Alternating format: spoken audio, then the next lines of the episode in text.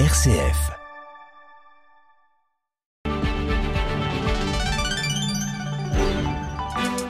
18h10 et vous êtes bien sur RCF. Bonsoir et bienvenue à toutes et à tous dans le 18-19 régional. Comment réoxygéner notre démocratie Après le record d'abstention de cette élection présidentielle, on fait le point avec notre invité ce soir sur les causes de cette non-mobilisation et particulièrement chez les jeunes. Mais surtout, quelles solutions existent Eh bien, on en parle avec Ninon Lagarde, cofondatrice de l'association Tous Élus, avec nous dans 10 minutes. Une fraternité en action dans le feuilleton de la semaine, Vanessa Sanson nous emmène au cœur d'une action solidaire pilotée par la paroisse de Sévrier au bord du lac d'Annecy. Distribution de denrées alimentaires à 18h50 avec le deuxième épisode du feuilleton. Et puis votre rendez-vous d'actualité, c'est à 18h30 en compagnie de Charlotte Mongibaud. Bonsoir Charlotte. Bonsoir Corentin, bonsoir à toutes et à tous. Quels sont les titres de l'actualité aujourd'hui? À la une, le Secours catholique lance un appel à Emmanuel Macron pour que les jeunes en situation de précarité deviennent une priorité nationale. On en parlera. On parlera aussi de la lentille, du puits, cet or vert qui se fait rare. La région Auvergne-Rhône-Alpes lance un grand plan d'aide pour que les agriculteurs ne baissent pas les bras. Eux ont les mollets bien solides, on parlera des Dromois qui vont rejoindre en vélo Rouen à Montélimar pour partager leur goût du sport. Ce sera sous la pluie ou sous le soleil, en tout cas demain, un grand soleil, un grand soleil pardon, dans toute la région. Merci beaucoup pour ces bonnes nouvelles. Et tout à l'heure on vous retrouve donc à 18h30 direction un atelier de production de gin dans le reportage du jour, un atelier situé au Puy-en-Velay, une fabrication made in France de qualité et écologique que nous fait découvrir Cédric Bonnefoy dans 5 minutes. Mais d'abord c'est l'heure du clin d'œil positif. Le 18-19, une émission présentée par Corentin Dubois. Et ce soir, un clin d'œil positif qui sent bon le printemps avec euh, Marie-Charlotte Laudier. Bonsoir. Bonsoir Corentin, bonsoir à toutes et à tous. Journaliste pour RCF Ardèche et ce soir vous nous parlez d'un jardin ardéchois si reconnu qu'il s'exporte en Grèce à partir de demain pour une reconstitution. Oui, alors euh, pour tout comprendre, je vais d'abord vous présenter ce lieu. C'est le jardin de Bézignol. Il se situe euh, à Privas, donc c'est la capitale de l'Ardèche, dans l'enceinte d'une habitation privée. Euh, c'est un jardin tout petit, il fait 300 mètres carrés et il a été aménagé par un passionné qui est paysagiste de profession et qui ouvre régulièrement ce jardin aux visites. Anthony Bazin a fait de son extérieur un jardin exotique. On y trouve 480 espèces de plantes plantées de manière très dense avec donc cette apparence exotiques, mais qui sont toutes parfaitement rustiques en fait et adaptées à ce climat euh, privadois. Euh, dans cet espace restreint et clos, chaque détail a été euh, soigneusement étudié. Les sols ont aussi été travaillés, ils sont constitués de mosaïques de pierre et donc c'est un jardin aussi qui déborde sur la rue puisque Anthony Bazin amène depuis plusieurs années ses voisins, les habitants de son quartier, à venir jardiner la rue avec lui. Donc l'avenue de Bézignol où se trouve son habitation est fleurie par des particuliers. La rue est bordée de cactus, euh, d'iris en ce moment, euh, de toutes sortes de fleurs, euh, ce qui en fait un endroit assez reconnaissable à Privas. Et visiblement, ce jardin jouit d'une certaine notoriété.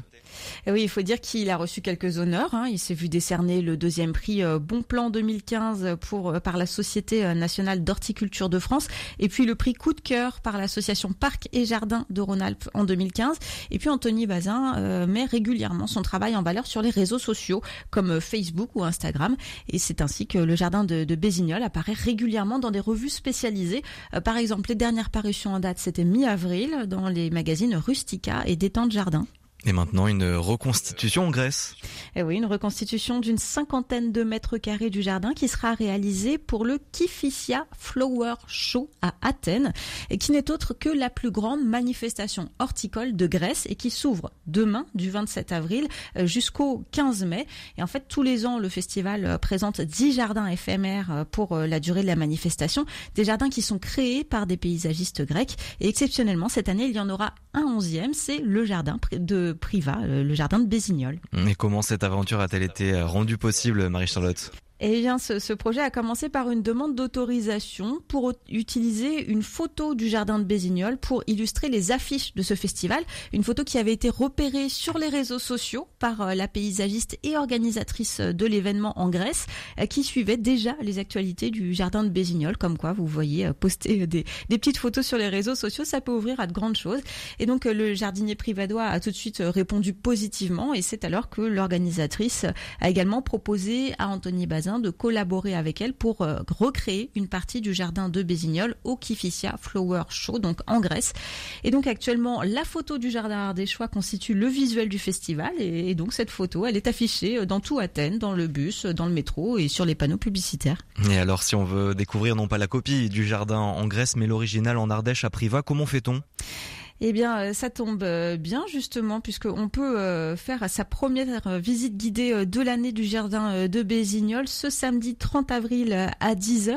Les visites du jardin durent 1h30 en général et elles présentent également la démarche collective de transformation du boulevard de Bézignol en rue Jardin dont je vous parlais tout à l'heure. Et puis de nouvelles visites seront proposées le samedi 21 mai à 15h avant surtout le très attendu week-end des rendez-vous au jardin. C'est dans quelques semaines, les 4 et 5 juin. Et pour la sixième année, le jardin de Bézignol participera à cette manifestation qui est nationale. Euh, toutes les visites sont sur euh, inscription avec une participation euh, de 5 euros. Toutes les informations sur les visites sont disponibles sur le blog du jardin jardinexotique.blogspot.com. C'est bien noté. Merci beaucoup Marie-Charlotte Claudier. Merci Corentin, à bientôt. Et le reportage du jour nous emmène donc en Haute-Loire. Sébastien Oliver vient d'ouvrir une boutique de jeans longue durée, produit en France dans son atelier du Puy-en-Velay. Son nom, So France is référence à San Francisco, la ville berceau de la marque créée par Lévi-Strauss. Une façon d'allier haute qualité et écologie. Cédric Bonnefoy l'a rencontré. Donc là, il y a une toile qui est devant nous qui est bleue, là qui est un peu rouge rosé, là plus grise. Concrètement, quelles sont les différences de chaque, euh, chaque couleur, de chaque rouleau? Alors, par exemple, pour la toile rouge, il faut savoir que le pigment rouge est beaucoup plus difficile à, fixer. Donc en fait, il y a beaucoup plus de bains qui sont faits sur la toile pour que ce soit, ce soit pérenne et que ce soit un peu profond. Donc euh, cette toile-là va être plus chère qu'une toile euh, bleue plus classique. Après, on a le violet, le marron, le jaune moutarde, le bleu ciel, les rouilles. Et après, en fonction effectivement du degré de traitement qu'elles ont dû subir, la toile, euh, le prix de la toile évolue. Quoi. Et alors justement, la fabrication, ça se passe derrière nous, au fond. C'est histoire de se justifier. C'est histoire de bien prouver que c'est fabriqué chez nous, que c'est bien du Made in France et qu'il n'y a pas de tricherie, que c'est euh, clair. Vous voyez, on a, on a un atelier où il y a une douzaine de machines. Chaque machine a son importance dans l'étape de confection d'un pantalon en jean, mais aussi d'une veste. La différence sur une veste, la machine à passant qui est là à gauche, on n'en a pas besoin, parce qu'on n'a pas besoin de passant sur une veste, ou cas exceptionnel. Mais sinon, après, toutes les machines servent euh, effectivement à la confection. C'est dans cet atelier que l'assemblage va avoir lieu. Plusieurs petites mains œuvrent pour monter les différents produits. Ça dépend un petit peu de la façon que vous voulez faire votre jean, mais euh, en règle générale, une fois que les fonds de poche sont faits, vous voyez par exemple Rosa là qui est en train de, monter un jean. Elle, euh, elle en est à l'étape où elle va venir euh, finir son côté en incluant le, fond de poche pour que ce soit pris dans la couture. Elle a déjà mis une partie du zip et du, euh, du, pont. Je me suis avancée. Voilà, elle s'est avancée là pour le cas, pour le coup. Mais effectivement, vous donnez une méthode précise de montage, on peut, il y a des étapes qui peuvent être faites de manière libre, il y a des étapes qui sont obligatoirement faites euh, dans l'ordre. on va dire que confectionner un, jean de A à Z, j'imagine ça prend un peu plus de temps ou c'est assez rapide? Il faut 3 heures à peu près. 3 heures, donc c'est quelque chose qui va assez vite? Oui, si on n'est pas dérangé. Quand on a l'habitude. Et quand on a l'habitude, oui. Si la confection est réalisée au puy-en-velay, les toiles, la matière première pour faire un jean, vient du Japon ou d'Italie. Suivant le choix du client, ça change quelque chose. Ça peut parce qu'on a ce qu'on appelle des toiles selvage. C'est des toiles qui ont une lisière, qui sont bordées. Parce que dans leur confection, en fait, la trame est rebouclée sur la chaîne. Et là, oui, un selvage, si vous voulez, si vous regardez mon pantalon, c'est en état. on laisse les lisières apparentes. Et effectivement, c'est pas tout à fait le même principe de montage qu'un pantalon plus, plus classique, sur une toile euh, plus classique. Côté montage, ça demande une certaine dextérité.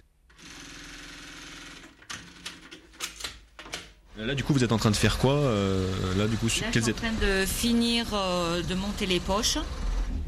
J'ai fait les poches arrière, c'est bon. Là, j'ai fait, je suis en train de faire les poches devant et je vais assembler ma fermeture et après le montage. Ok, bon bah je vous laisse faire du coup. Merci.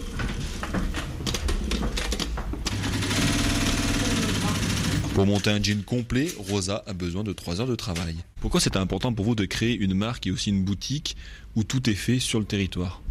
Moi déjà à la base j'étais collectionneur. C'est de là qu'est venue l'envie de, de, fabriquer et de réaliser mes propres vêtements. Donc je collectionnais des jeans anciens. Comme vous voyez au mur on a un jean de 1942, un Levis, une veste de 1950. Moi je crois euh, côté écologique dans le fait que ce soit durable je sais qu'en France, on a quand même, euh, on avait en tout cas toutes les capacités à fabriquer. Et euh, j'ai voulu réintégrer dans mon département d'origine, principalement même ma ville d'origine, Le Puy, ce savoir-faire, ce travail. Il faut savoir qu'historiquement, on produisait quand même beaucoup ici en, Haute-Loire de, textiles. On, faisait aussi des, bleus de travail, on faisait, il y avait pas mal d'entreprises qui malheureusement, avec la mondialisation ont, n'ont pas tenu le choc, mais je pense que c'est l'heure et le moment qu'on prenne tous conscience que la fabrication française, c'est une fabrication de qualité et de durabilité. Pour parler entre guillemets prix, concrètement, c'est des gammes qui vont de combien à combien suivant ce qu'on prend, ce qu'on choisit, euh, si c'est du sur-mesure, du prêt-à-porter, etc. Du prêt-à-porter, on est à 120 euros, que ce soit pour l'homme ou pour la femme, pour le pantalon. En demi-mesure, on démarre à partir de 150 euros. Et après, en sur-mesure, on a donc le patronage et la toile qui sont à 250 euros.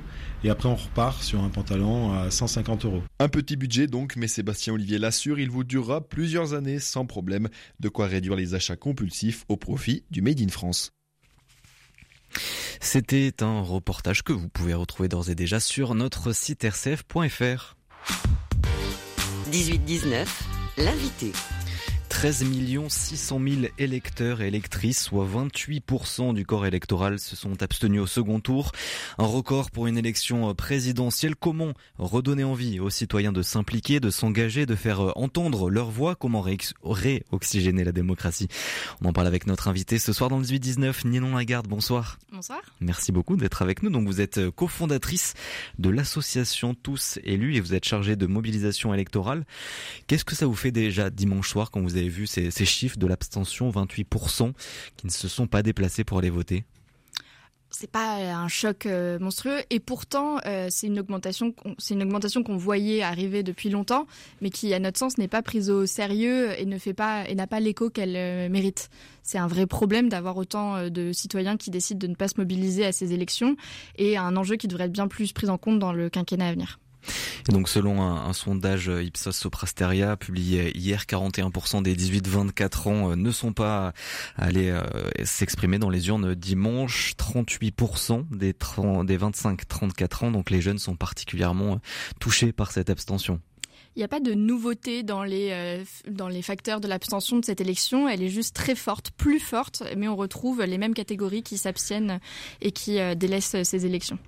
Donc votre association vous existe depuis euh, quatre ans, tous élus, vous êtes euh, en contact avec les citoyens, avec euh, les jeunes à travers vos actions, vos mobilisations. Vous êtes chargé vous justement de mobilisation électorale. Comment on explique un petit peu ces causes du terrain? Qu'est-ce qui ressort? Les raisons pour lesquelles un citoyen, et plus particulièrement un jeune, va décider de se mobiliser un dimanche pour aller mettre un bulletin dans l'urne, elles sont euh, multiples. Il n'y a pas une solution de lutte contre l'abstention qui serait miracle. S'abstenir, c'est, euh, ça découle d'un long parcours de rencontres avec des associations, de rencontres au sein de, l'école, mais aussi euh, d'avoir une situation administrative qui permet d'aller voter. Nous, on s'est rendu compte qu'il y avait quand même un facteur très fort de l'abstention chez les jeunes, c'est la malinscription. C'est le fait de ne pas avoir son bureau de vote en bas de chez soi ou proche de chez soi parce qu'on aurait déménagé et pas déménagé son bureau de vote. Aujourd'hui, ce n'est pas automatique d'avoir son bureau de vote en bas de chez soi. Il faut faire une démarche spécifique administrative qui est euh, assez euh, euh, qui n'est pas si complexe que ça, mais qui demande de le faire quand même. Et on estime qu'il y a environ 7 millions de Français qui étaient mal inscrits en janvier 2022. 7 millions de personnes pour qui ça nécessite de soit faire une procuration, soit de prendre le train pour se déplacer pour aller voter, ce qui on, le voit bien, euh, empêche énormément de jeunes d'aller voter. Donc le côté pratique finalement de cette inscription qui, se fait mal? Oui, le côté mm. pratique euh, qui, euh, qui devrait être la première chose euh, mise en place si on veut faciliter euh, l'accès au vote pour tous. Le fait que cette campagne n'ait pas été très palpitante, que le, les débats n'aient pas parlé des sujets qui intéressent la jeunesse, tout ça c'est des enjeux nécessaires à prendre en compte. Le fait qu'on ait très peu parlé de démocratie, de renouveau de la démocratie et de qu'est-ce qu'on peut mettre en place pour lutter contre l'abstention dans cette campagne. Mais avant tout, il s'agirait de permettre à chacun et chacune de pouvoir aller voter simplement. il y a des réformes simples et faciles à mettre en place. Pourquoi est-ce que ce n'est pas automatique euh, lors de son déménagement d'avoir un déménagement de son bureau de vote et on parlera des solutions tout à l'heure euh, avec vous après le, journal régional, mais on explique aussi par des raisons de démocratie, de manque de, de représentativité euh, notamment. C'est ce que vous entendez aussi vous sur le terrain?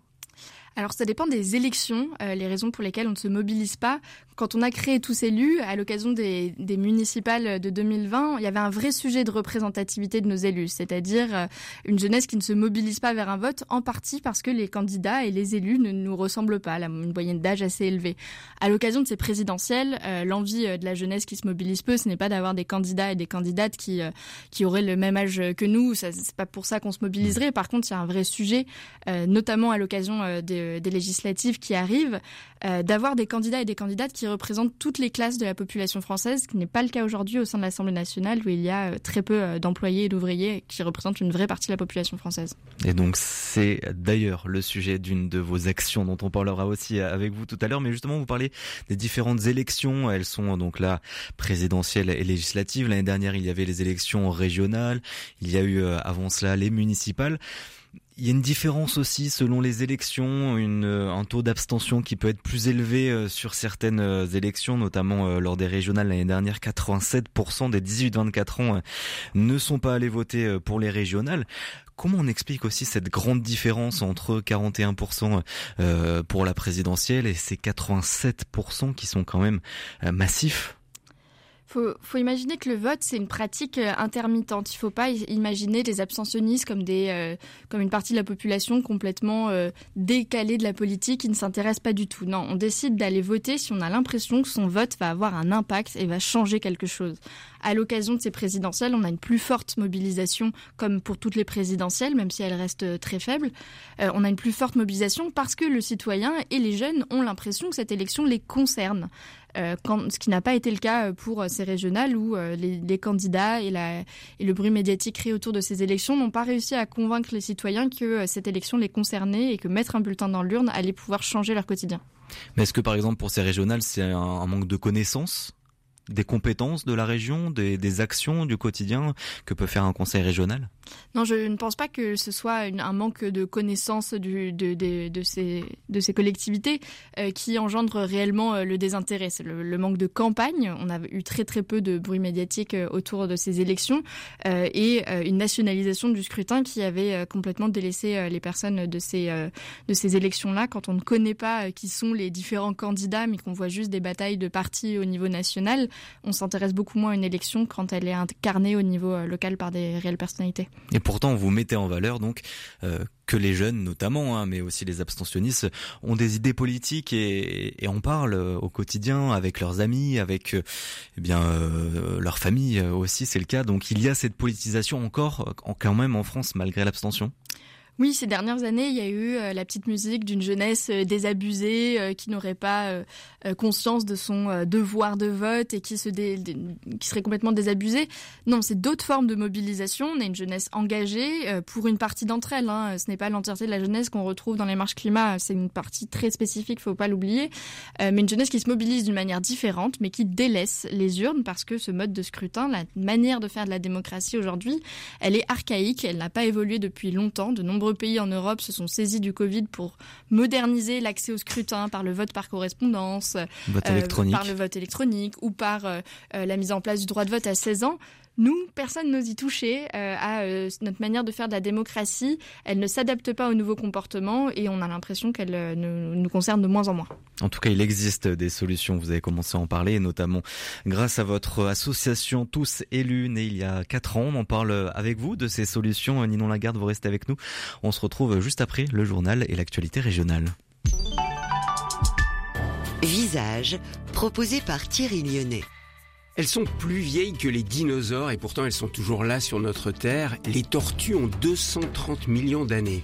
Bernard Deveau est herpétologiste, c'est-à-dire un spécialiste des tortues qu'il nous fait connaître et aimer avec une passion contagieuse. Bernard Deveau sera mon invité dans Visage ce mercredi à 16h. 18h30 et vous êtes bien sur RCF. Il est l'heure de retrouver l'actualité régionale avec vous, Charlotte Mongibaud, bonsoir. Bonsoir Corentin, bonsoir à toutes et à tous. À la une, le Secours catholique lance un appel à Emmanuel Macron pour que les jeunes en situation de précarité deviennent une priorité nationale. On en parlera. On parlera aussi de la lentille du puits, cet or vert qui se fait rare. La région Auvergne-Rhône-Alpes lance un grand plan d'aide pour que les agriculteurs ne baissent pas les bras. Et eux ont les mollets solides. On parlera aussi de Dromois qui rejoignent à vélo Rouen à Montélimar pour partager leur goût du sport. Ce sera sous le soleil ou sous la pluie. Demain, en tout cas, un large soleil dans toute la région.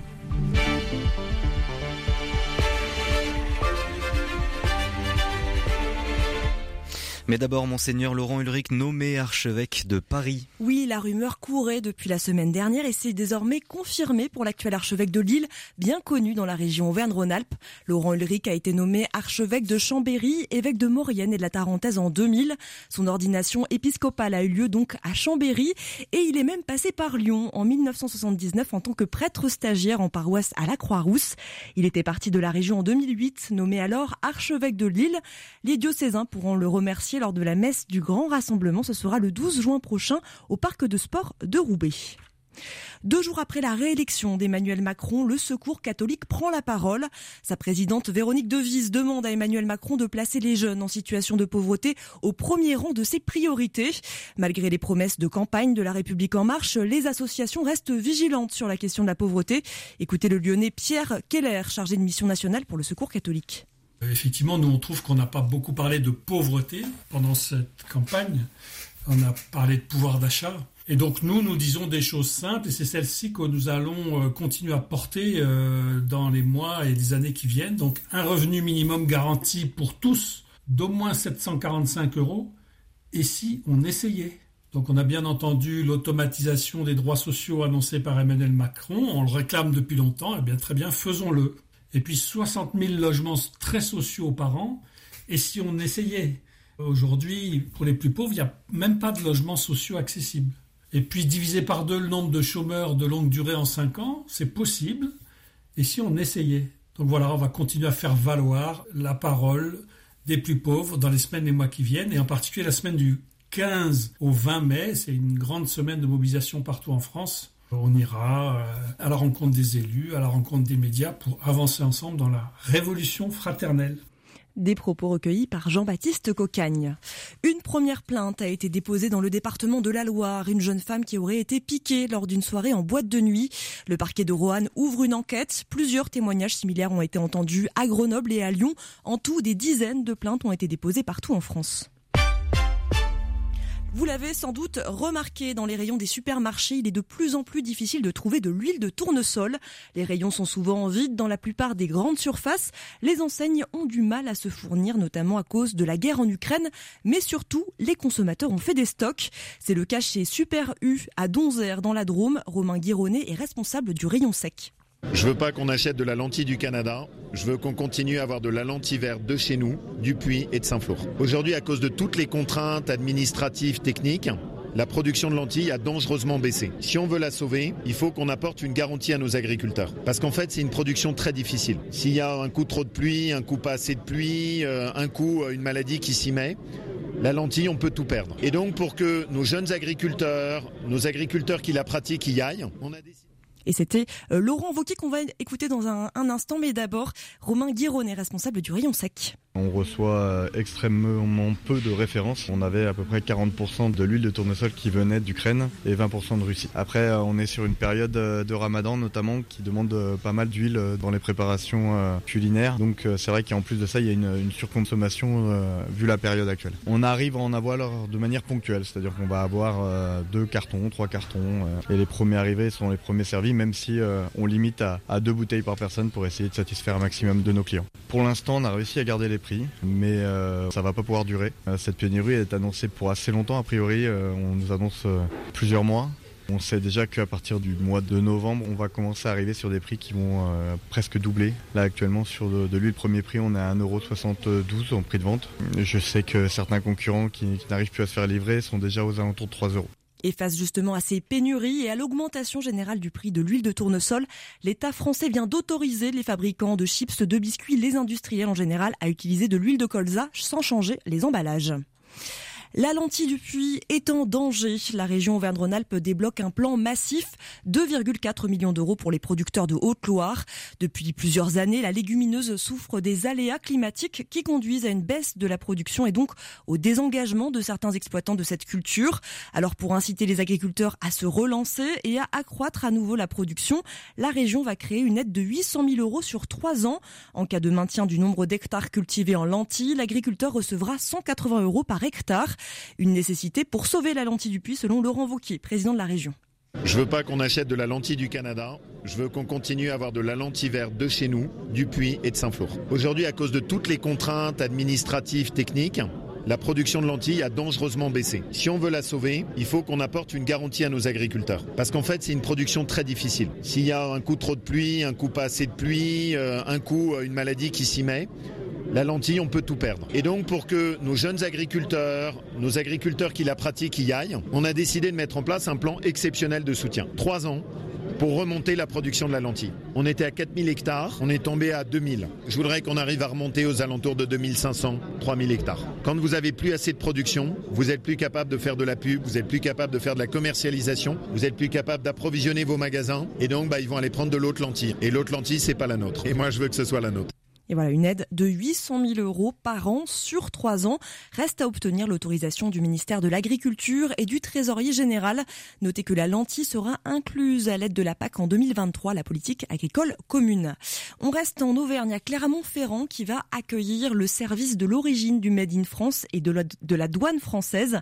Un service qui sera en charge de délivrer des décisions et des informations aux entreprises sur le marquage de l'origine des produits, encore sur les accords commerciaux. Ce sera début mai.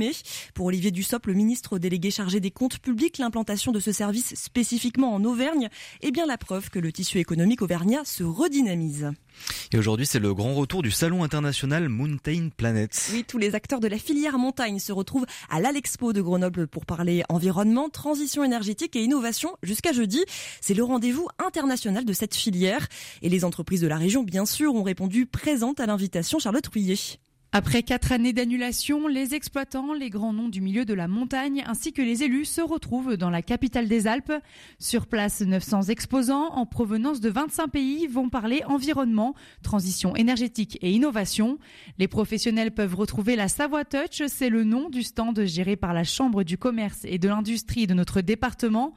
Elle a en effet décidé de donner sa chance à 32 entreprises, des TPE et des PME, une opportunité pour elles de prospecter et de se faire connaître dans le domaine de l'aménagement durable en montagne, mais d'autres entreprises savoyardes participent également à ce salon. C'est le cas de Green Corp Connection. Basée à Saint-Pierre d'Albini, elle souhaite devenir un acteur majeur de l'innovation et elle présentera à cette occasion son prototype de dameuse à hydrogène qui sera d'ailleurs testé à l'Alpe d'Huez prochainement. La Compagnie des Alpes innove aussi, mais mise sur la dameuse électrique. Deux entreprises qui auront peut-être leur chance de remporter le trophée Écodamage. En tout, ce sont 17 secteurs d'activité qui sont représentés. Les remontées mécaniques, bien sûr, mais pas que. Également l'hôtellerie, la gestion de l'eau, la sécurité en montagne et la viabilité hivernale. Le salon Mountain Planet qui durera donc jusqu'à jeudi à l'Alexpo de Grenoble et l'après-midi, il est ouvert aux personnes en, en recherche d'emploi. Pédaler pour promouvoir la santé. Voilà le credo de cinq cyclistes amateurs montiliens qui s'apprêtent à rallier à vélo Rouen à Montélimar. Ils partiront lundi prochain et arriveront dans la capitale du Nougat le 7 mai. L'objectif est de collecter des fonds pour offrir aux hôpitaux croisés sur le chemin un vélo d'appartement. Olivier Digoud et ses amis prendront donc le guidon. Depuis 3-4 années, le sport est promu pour les personnes atteintes du cancer, aussi bien pendant les soins que pour la poursuite des soins, ce qui permet la, réduction de 25% de récidive et de 40% justement le risque de décès suite à un cancer. Donc ça permet notamment le transport médicamenteux dans, dans le corps au moment d'une activité physique adoucie et contrôlée, bien entendu. Ça permet également de réduire le stress, ça permet de regagner l'estime de soi, et puis aussi pour les personnes atteintes de cette maladie, de conserver un lien social. Donc c'est très important, effectivement, pour euh, conduire euh, le patient vers une guérison. Et pour rejoindre ce peloton solidaire, rendez-vous sur www.teamcyclocancer.com. Et vous avez sans doute reconnu cette musique. Il y a 110 ans, le Titanic sombrait dans les profondeurs de l'Atlantique Nord. En 1985, l'épave était retrouvée à 3800 mètres de profondeur. Et deux ans plus tard, en 1987, Paul-Henri Narjolet, originaire de Chamonix et commandant de la Marine nationale, mène d'expédition. Plusieurs centaines d'heures de plongée plus tard, ce sont 5500 euh, objets qui réarrivent à la surface de l'eau. Des bijoux, de la vaisselle, des jouets, des secrets enfouis aujourd'hui en pleine lumière. Travail donc de conservation minutieux que nous présente Paul-Henri Narjolet. Tout ce qui est métallique, euh, ça dépend du métal, euh, il se dégrade plus ou moins rapidement. Si on en remonte qui sont en, cours de dégradation, il faut les traiter, et ça, il y a des conservateurs qui font ça extrêmement bien. C'est plus ou moins difficile, mais il y en a qui demandent aucun traitement. Une, carafe en cristal, euh, je veux dire, on la rince et on peut l'utiliser immédiatement.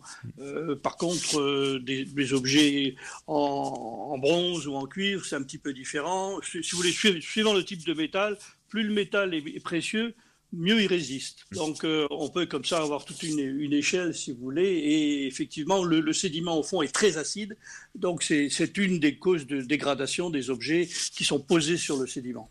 Une expédition qui aura duré 35 ans et que ce chamoniard raconte dans un livre euh, paru aux éditions Harbert Collin dans les profondeurs du Titanic. Est-ce que le soleil va s'installer dans la région Auvergne-Rhône-Alpes, Charlotte?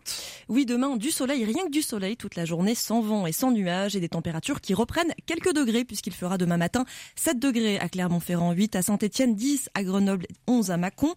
Et l'après-midi, on attend 18 à Moulins et au Puy-en-Velay, 19 à Chambéry, à Oyonnax, 20 à Privas, 20 à Valence et 21 degrés à Grenoble. Le temps sera également très printanier dans les Alpes du Nord, 17 degrés à Chamonix, 17 à La Plagne. Mais attention avec la montée des températures, Météo France place la Haute-Savoie en vigilance jaune. Et puis vous nous parliez d'orage également hier, euh, Charlotte. Oui, qui devait arriver jeudi, eh bien ce sera plutôt samedi. Des risques d'orage et une pluie qui remonte du sud et va s'installer ce week-end dans toute la région.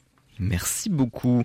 On vous retrouve demain à 18h30 pour toute l'actualité régionale. Place à présent à notre invité. Notre invité, c'est Ninon Lagarde, cofondatrice de Tous Élus. Et on parle de l'abstention et des solutions à cette abstention avec elle dans quelques instants. Le mercredi soir, dans l'émission On va bien s'entendre, un binôme composé d'un prêtre et d'un pasteur ou laïc avec une mission d'église vous écoute et répond à vos interrogations. Une heure d'écoute chrétienne de qualité pour se confier et avancer ensemble. On va bien s'entendre, animé par Delphine Krizanovska. C'est le mercredi à 21h sur RCF. 18-19, l'invité. Notre invité, c'est Ninon Lagarde, cofondatrice donc et chargée de mobilisation électorale pour l'association Tous élus, une association donc qui vise à oxygéner un petit peu la démocratie pour mobiliser aussi euh, notamment la jeunesse qui n'est pas forcément qui s'est pas forcément déplacée euh, dimanche dernier mais pour toutes les élections générales puisque vous êtes né euh, il y a quatre ans. Comment vous, vous êtes né justement? Quel était un petit peu le constat qui vous a fait vous engager et créer cette association?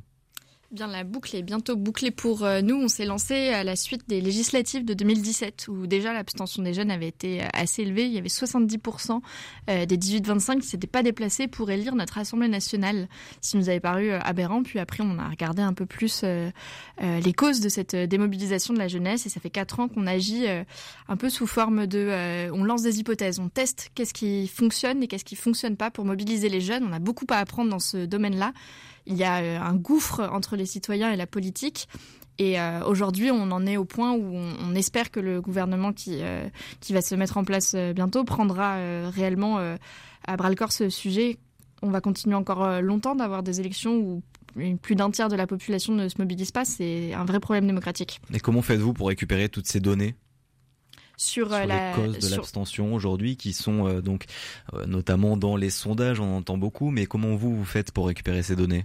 Nous, on combine euh, du travail avec euh, des sociologues qui euh, mènent des entretiens euh, avec euh, les jeunes et avec les personnes qui s'abstiennent à une action de terrain. Au quotidien, euh, on est euh, présent pour aller euh, mieux comprendre euh, ce qui se passe et euh, pourquoi on décide d'aller voter euh, ou non. Ça a été le cas, euh, la, la compréhension du phénomène de la malinscription euh, dont je parlais tout à l'heure, le fait de ne pas avoir son bureau de vote en bas de chez soi, nous a amené à lancer une grande campagne tous inscrits pour euh, aider euh, chacun et chacune à faire cette démarche administrative. Euh, J'en profite pour rappeler qu'il vous reste encore deux semaines pour déménager votre bureau de vote si ça n'était pas le cas pour la présidentielle, pour pouvoir le faire pour les législatives qui arrivent bientôt. Scrutin d'une ampleur et d'une importance tout aussi grande que celle des présidentielles pour lesquelles on espère voir se mobiliser plus de Français et Françaises. Un peu moins de deux semaines d'ailleurs, c'est le 4 et 6 mai, 4 en ligne, et le 6 mai Exactement. aussi pour faire euh, pour faire une lettre. Euh, Ninon Lagarde, vous êtes lyonnaise, euh, l'association est un peu née à Lyon aujourd'hui, vous êtes partout en France. Comment vous vous développez, comment se, se, se diversifier aussi vos actions sur tout le territoire de la France? Il y a une action qu'on mène euh, à, l'occasion de chaque élection, environ euh, un an à un an et demi avant chaque élection. On lance un programme de formation pour euh, aider chacun et chacune à se lancer en politique s'ils le souhaitent. Aujourd'hui, on pense qu'il faut recréer du lien entre le droit de vote et celui d'être élu. Alors, on a créé une formation qui s'appelle Pourquoi pas toi, qui accompagne des jeunes et des moins jeunes à se lancer en politique par un accompagnement à la prise de parole en public, à la compréhension des institutions, mais aussi à savoir comment est-ce qu'on fait une campagne, ce qui est un argument euh, non négligeable pour les partis pour intégrer des nouvelles personnes euh, au sein de leur liste. Donc vraiment sur la construction concrète d'une campagne? Tout à fait. Ça passe par quoi par exemple? Par exemple, alors là c'est le sujet euh, qui a l'air le moins glamour, mais qui pourtant est au cœur de toutes les conversations, le financement de la vie politique française et des campagnes. C'est des sujets euh, qu'on n'apprend pas à l'école et qui pourtant euh, euh, dictent énormément des choix politiques qu'on voit aujourd'hui. Aujourd'hui, on est en pleine négociation des unions potentielles pour les législatives. Tout ceci tourne en grande partie autour des modes de financement des campagnes qui sont importants à avoir en tête pour comprendre ce milieu-là, qui est parfois obscur. Donc vous avez formé des, des jeunes notamment, mais des citoyens en général là pour les prochaines élections euh, législatives Exactement, pour les législatives, on a tenté le pari de former 577 personnes, euh, exactement le même nombre de députés, sur toute la France sur toute la France dans une composition inverse de celle de l'Assemblée nationale. Par exemple, on a 60% d'hommes à l'Assemblée nationale, nous avons formé euh, 60% de femmes. Et on a essayé de faire la même chose sur euh, les catégories euh, socioprofessionnelles euh, pour avoir euh, plus de, pour essayer d'augmenter la représentativité des candidats et de nos élus à l'Assemblée nationale, ce qui est nécessaire pour mieux porter la voix des Français. Et vous y êtes arrivé? Alors on y est arrivé, euh, ça dépend euh, quel, euh, les Combien sont 577 personnes que nous avons formées ne seront pas euh, candidates et encore moins élues pour sûr. La politique c'est un monde euh, assez complexe et assez particulier. Donc pour pouvoir y trouver sa place, il faut des fois plusieurs années.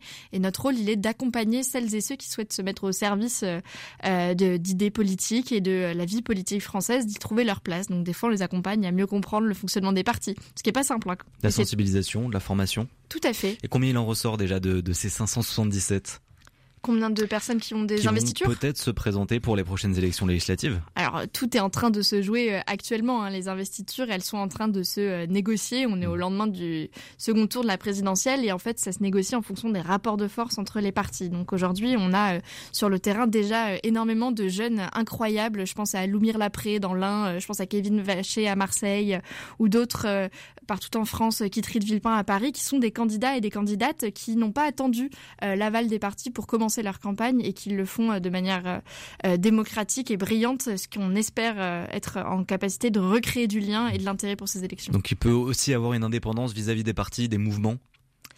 C'est toute la question aujourd'hui. Est-ce qu'il est possible de faire de la politique sans les partis? Pour euh, les élections législatives, ça paraît très compliqué, que ce soit en termes de financement, mais aussi en termes de visibilité qu'apporte euh, un parti. Après, on voit bien dans les sondages que les partis euh, génèrent du dégoût chez une partie de la population française. Donc il y a tout un équilibre à trouver entre l'intérêt de cette structure. Moi, je suis absolument pas pour la mort des partis. C'est des structures hyper intéressantes dans lesquelles on se forme, dans lesquelles on, on- crée une ligne politique, dans lesquelles on débat. Euh, par contre, euh, les manières de faire euh, de ces dernières années ont énormément abîmé l'image de la politique et génèrent du dégoût chez beaucoup de citoyens. Il faut la rafraîchir Les partis Oui. Oh, ça ferait du bien, oui. Comment Comment Comment on peut rafraîchir mettre les plus de partis citoyens? Comment on peut impliquer davantage aussi la jeunesse? Alors, c'est deux, deux sujets différents. Pour impliquer, à l'intérieur des partis, il y a quand même un besoin de démocratisation de leur fonctionnement. Euh, sans que ce soit à outrance. Ça peut des fois être euh, poussé à, outrance, mais déjà euh, un peu de transparence et de démocratie à l'intérieur des différents mouvements permettrait à chacun et chacune de s'intéresser plus facilement à, ces endroits, mais aussi en faire des espaces qui accueillent les jeunes sans, trop de condescendance ni de mise à l'écart. On, on, ne veut plus de ces partis qui qui laissent une place à la jeunesse seulement pendant les meetings pour tenir des drapeaux et qui ne leur laissent pas de place sur les listes. Hmm. Comment euh, on peut peut-être dire d'autres actions que vous menez euh, aussi, puisque vous êtes chargé de mobilisation euh, électorale. Quelles sont les actions pour mobiliser aujourd'hui? Alors, nous, vraiment, on cherche euh, comment faire. Euh, alors, il y a plusieurs sujets. À l'heure actuelle, on travaille à faire en sorte que euh, l'inscription sur les listes électorales en cas de déménagement se fasse automatiquement. Donc ça, ça passe par du plaidoyer auprès des futurs députés pour faire en sorte que ça passe dans la loi.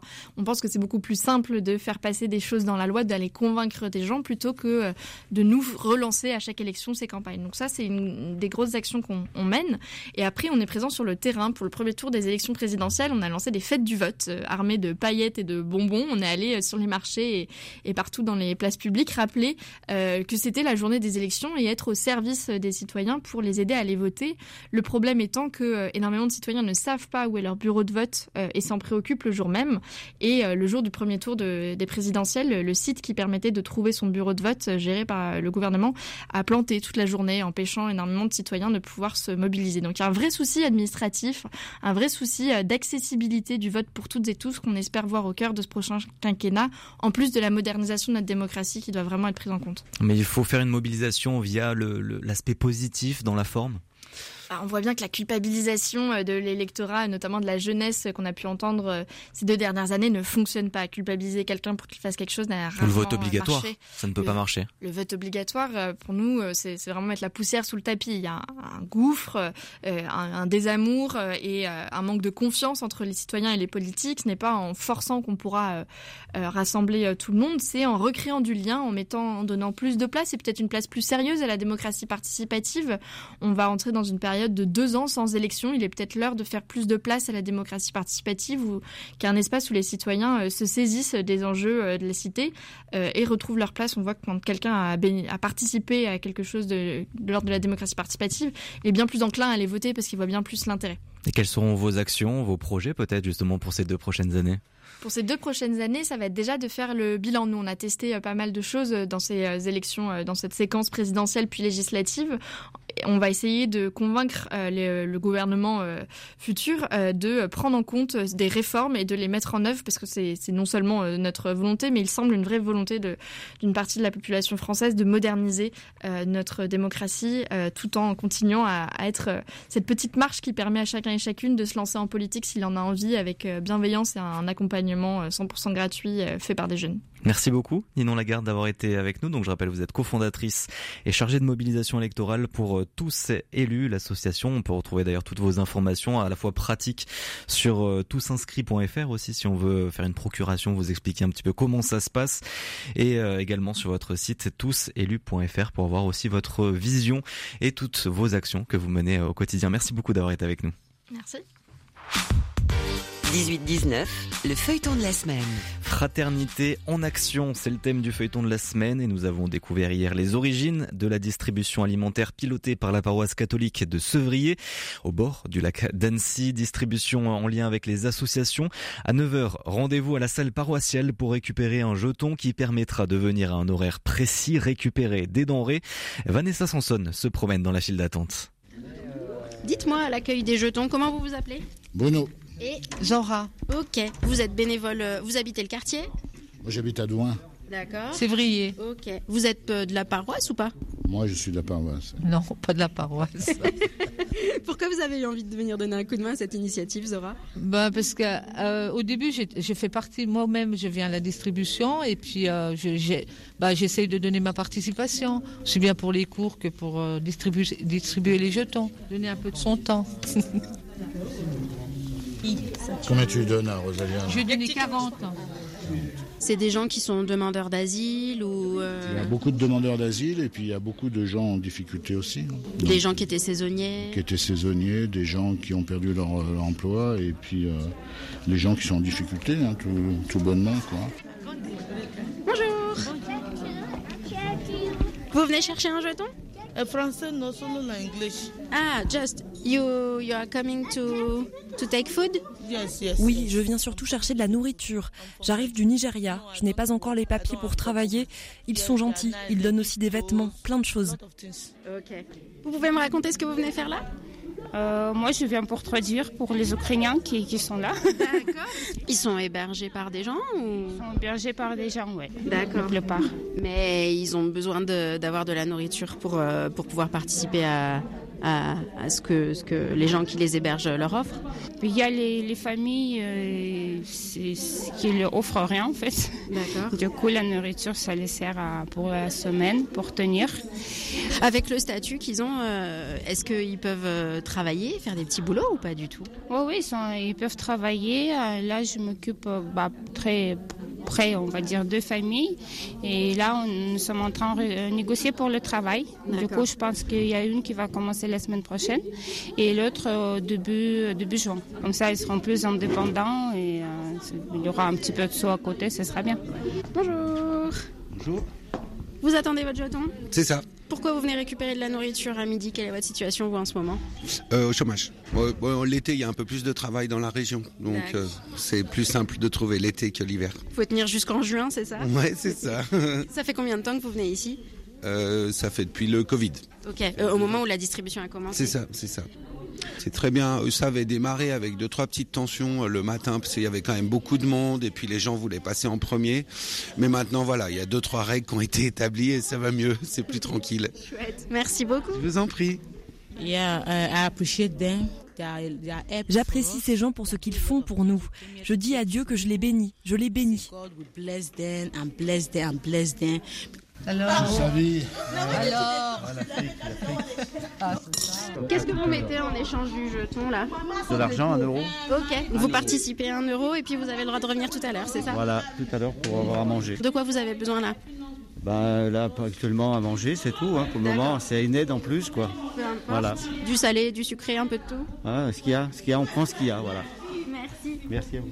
Et après la distribution des jetons, place au cours d'alphabétisation. Nous y assisterons demain dans le troisième épisode du feuilleton. Et on termine ce 18-19 avec euh, le groupe Deluxe, le groupe d'électropop retrouve la scène plein d'énergie toujours et avec euh, un nouvel album, Moustache Gracias. Ils seront sur la scène du Radion à Lyon ce vendredi à 19h30. On écoute un extrait de leur euh, dernier album avec le titre éponyme Moustache Gracias, un titre plein de couleurs en compagnie de la rue qui est à nous.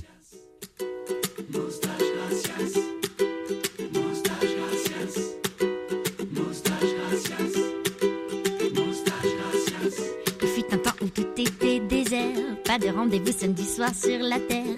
Il y avait trop de place, pas d'âme qui vive, le monde était vide. Aucune limite, personne à séduire. Tu connais la suite, je vais quand même la dire. C'est l'origine et ce sera l'avenir de l'humanité. Vive la moustache, ce petit coup de hache auquel on s'attache plus qu'on s'habitue. Vive la moustache et la reine des moustachus. Vive le culot et la moustache de Frida Kahlo.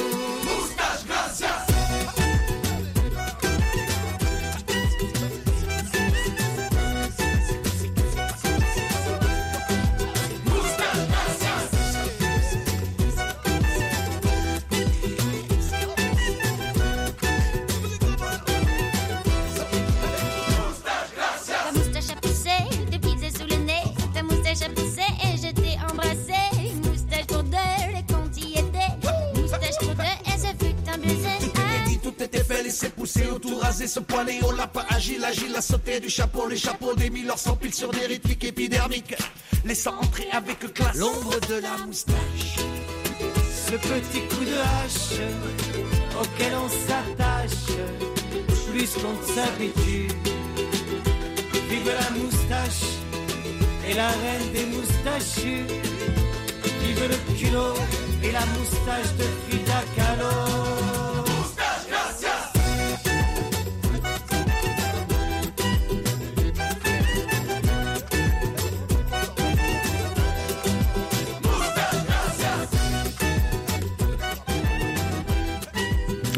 Moustache Gracias, c'était un, un morceau donc extrait de l'album Moustache Gracias du groupe Deluxe.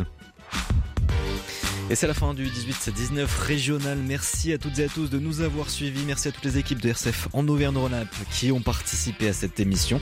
Benoît Lotte qui la réalise chaque soir. Tout de suite, eh bien vous retrouvez l'actualité nationale et internationale présentée aujourd'hui par Clotilde Dumay. Nous on se retrouve demain à 18h10. Très belle soirée à vous et surtout prenez soin de vous. Parce que l'avenir se joue aujourd'hui, RCF investit dans le mode de diffusion du futur appelé DAB+, ou radio numérique terrestre. Vous pouvez déjà nous écouter en DAB+, dans de nombreuses villes en France et en Belgique, avec un poste de radio compatible. Pour commander dès maintenant votre poste DAB+, rendez-vous dès à présent sur boutique.rcf.fr/dab.